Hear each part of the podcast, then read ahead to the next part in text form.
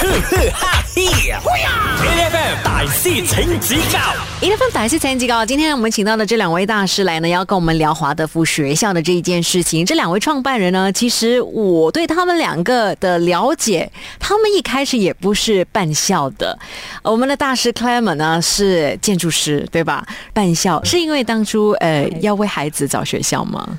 对呀、我就是为了孩子找一间最适合他们的学校，嗯那找了好久。当然有一些学校我们觉得是很适合的，嗯但就太远了，都在郊外，嗯所以我们就觉得，哎，我跟太太说，不然我们就在城市的范围里面办一个学校嘛。因为如果我我们有需要的话，应该很多其他家长也会有这个需需要。对，嗯，在你们办校的人来说，比较困难的、比较挑战的是小朋友的需要，还是父母的需要？绝对是父母的需要，因为我我觉得我们大部分在学校在办校的时候呢，嗯其实孩子其实是没什么问题的，就都是可以解决的，都是可以处理的。可是你要处理的是父母的期望、嗯，OK，父母的担忧，但我们自己也是父母，所以我们也是有那个同理心。嗯，那其实我觉得很多时候父母在接触华德福的时候，哇，全部人其实就是其实他深受的压力是很大的，因为他在选择一个跟别人不一样的。对，但你有这个压力的时候哦，有时候我觉得人家是说为了证明我的这个选择是对的，那他其实会自行一种偏执，嗯，就他就觉得啊，我要。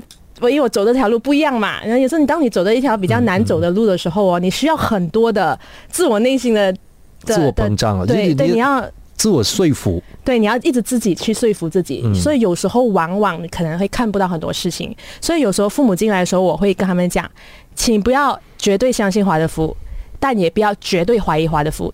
所以我觉得你在选择你自己为你的孩子要什么样的教育体系的时候呢，作为一个父母，你必须要保持那个理性，嗯就是对你要你要保持那个清醒度，然后你要保持它客观性。我们开办学校已经进入第五年了。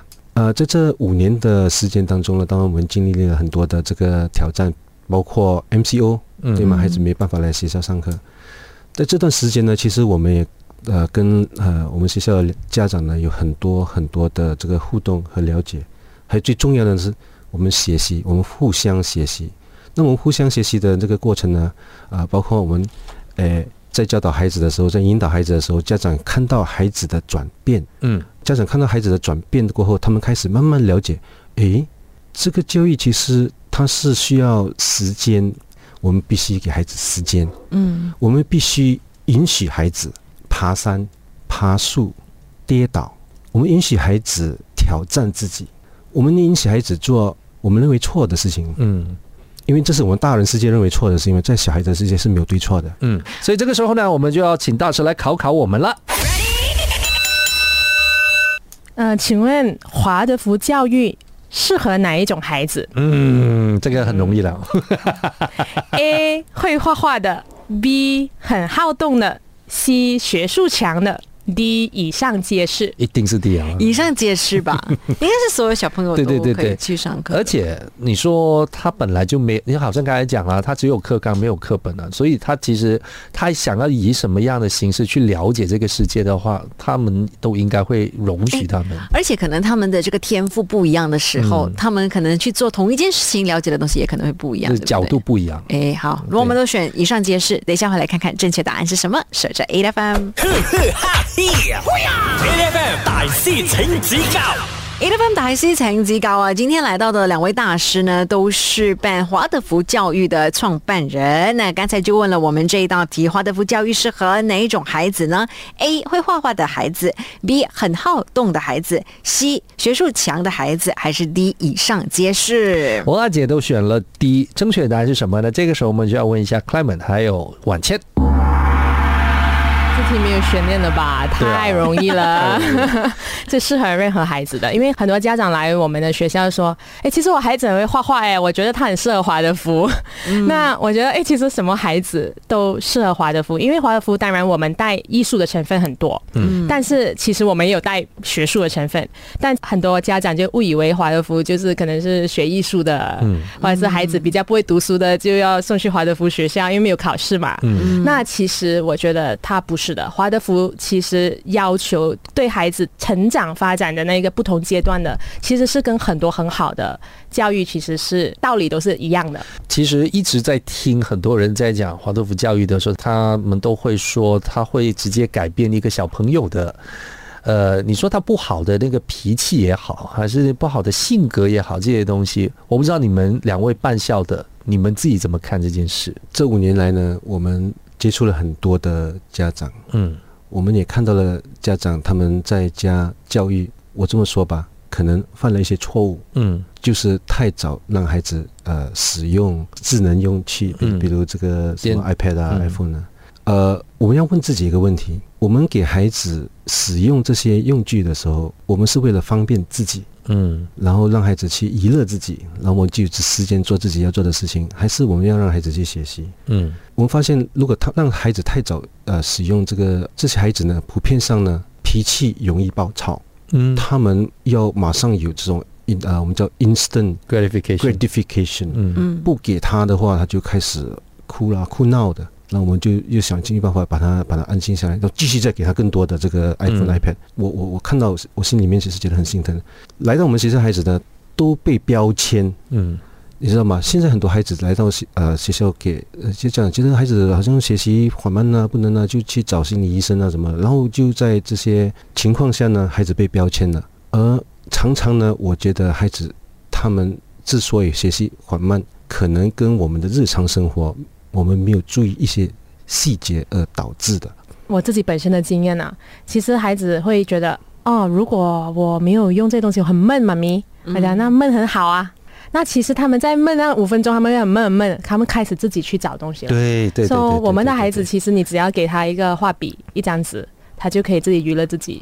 be resourceful，对，这个是很重要的，因为我们讲我们就好了，成年人，嗯，你只要给他一个电话没电，这是这这个这样子的或者没有状况 WiFi。会死人的，是会死人的。但是我好奇啊，说到说华德福适合所有的小朋友啦，可能也有很多的家长会有一个这样子的迷思，就觉得说，如果我的孩子是特殊孩童，因为如果真的是要进到呃正统学校的话，对于特殊孩童来说很难，所以可以到华德福学校上课吗？我们有很多人来找我们，就特殊孩子来找我们，嗯所以我们自己本身学校也是在探讨我们需不需要做这一块。嗯但其实华德福就是我们的环境是适合特殊孩子，只是我们需要有能够呃这样的师资，能够能够去了解特殊孩子的需求。嗯所以这一块呢，其实我们是需要专家的。所以一个通常华德福学校，如果他们要做特殊孩子呢，是另外一个学校或另外一个班。那我也知道华德福有。一些特殊孩子的一个 movement，就是有另外一个旁支，但它不是主要的华德福学校的，就是它还它是另外一个分支。嗯，了解。好，那等一下回来，我们继续和我们的 Clement 还有万千聊，守着 E F M。，H F M，E F M 大師請指教啊！你好，我係 Angeline。精神啲，我係 Royce 陳志康。嗯，今日咧，我哋就请出两位大師啦，他们呢就是来自吉隆坡施泰纳学校的创办人，有 Clement 还有婉倩在这里，你们好。大家好。其实呢，我们一直来了解到华德福学校哦，然后都说了啊，它其实是没有课本的，然后都是按照这个老师呢去设计课纲，然后根据主题来教导学生。那师资这件事情对你们来说，是不是也很难找？其实有开办这个老师培训，嗯然後這個培训课程呢是呃用三年的时间，而且很多受受培训的老师呢，都会是呃一些家长啊，想要更加认识这个呃华德福教育和在职的这个老师。所以就是也有可能是家长后来送孩子来上课之后，然后变成老师的意思，对不对？也有也有，当华德福学校的老师资格方面，你们会有什么样的要求？其实我们主要是找到理念一致、有热忱，嗯这是最基础的，就对教学有热忱，然后比较开放的，就 op- open minded 的，嗯對、這樣的老师，然后愿意去吸收所有的。我们觉得老师的那个文凭呢，不是最重要的，最重要的呢是老师的本人，他是不是一个啊、懂得感受自己，嗯嗯懂得反思、接纳自己。为什么这么重要呢？因为我们的主课老师呢，会陪伴一位孩子呢八年的时间。嗯嗯常常有人说啊，这个教育是以生命影响生命的一个教育。它确实是这样。嗯你想象一个老师要用自己的生命八年的生命的时和这个时间去陪伴一个孩子长大，那么这老师的情绪呢和他的各种各样的这个呃对世界的看法呢，是会深深的影响孩子的。嗯当然，人是不完美的，所以我们刚才说，呃，老师必须懂得呃反思，懂得感受自己，因为孩子呢，除了跟一个老师学习，他其实是在感受另外一个人。嗯我我这么说吧，你们大概你可以回想自己以前在学校上课的时候，你的数学老师教过你什么，你还记得吗？嗯但是如果我问你，你如果你很喜欢你的这个数学老师的话，你记得他吗？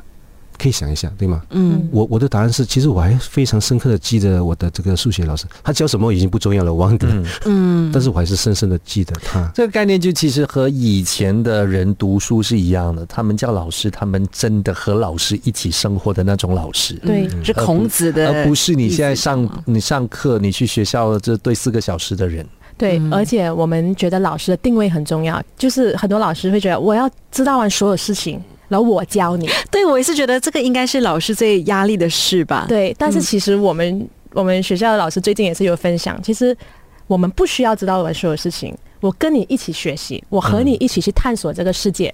嗯，其实这个定位其实给孩子的又是不一样的，就孩子是可以接受不完美的老师，但是也是一起学习、一起努力的老师。这个其实给给孩子是最好的榜样。嗯好，这个时候呢，我们就要请两位来考考我们了。华德福学校的孩子几岁开始正式学习写字呢？A 三岁，B 七岁，C 九岁。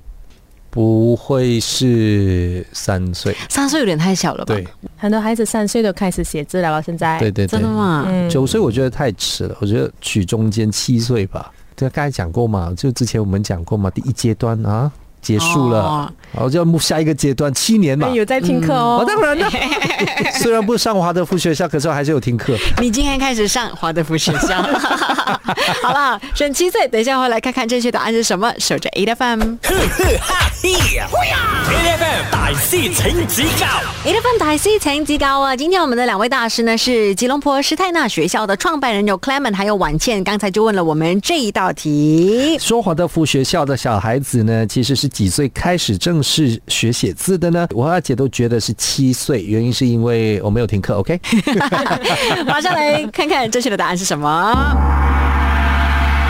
好，我觉得我们两位主持人呢都是非常呃聪明优秀的，可以报读华德福了，是不是？可以报读华德福了。对，对，答案就是七岁。可是为什么这么呃坚持说，就是七岁以前的小朋友，就是不让他学写字这件事？我们刚才不是说从小孩到成人的这个学习有三个阶段，每个阶段是七岁，零、到七岁的我们叫做呃身体的学习。这个时候呢，其实我们要注意的、要发展的是孩子的这个生理的发展、感官的发展。嗯，在我们的华德福教育里面呢，其实我们把它细分到十二个感官，但今天我们不谈这个，我们就谈嗯五个感官。传统的教育呢，可能太早让孩子学习五个感官里面的两个感官，就是看和听，嗯忽略了其他的感官。那另外三个感官就是什么呢？触觉、嗯对吗？嗯味觉和嗅觉。所以我们的这个教育里面呢，非常注重的。嗯我觉得除了这个感官方面呢，另外一个我自己本身的一个例子啊，就我觉得孩子太早，你给他太多 facts 或者是 knowledge 的话呢，其实是对对，他就会局限了他。很多时候呢，他他只是戏曲来背起来，他抄给你听而已，他讲会给你听。可是其实有时候我我不懂你们有听过啦，有人问爱因斯坦呢，我要孩子好像你这样变得这样厉害，应该给他什么？你应该给他故事，你应该给他想象力。那其实很多时候讲，哎，你这样子打你的孩子，你是在骗你的孩子哎。嗯但是其实孩子之后会发现到，可是，在七岁以下的时候呢，你要保存给他的是他那一个想象力。那其实我们只是这样听这个访问里面，我们已经知道，就是这个新颖一点的，其实，在我们的生活环境里面，我们呃熟悉的环境里面，教育系统还是多了一个选择，没错，因为可能说有一些。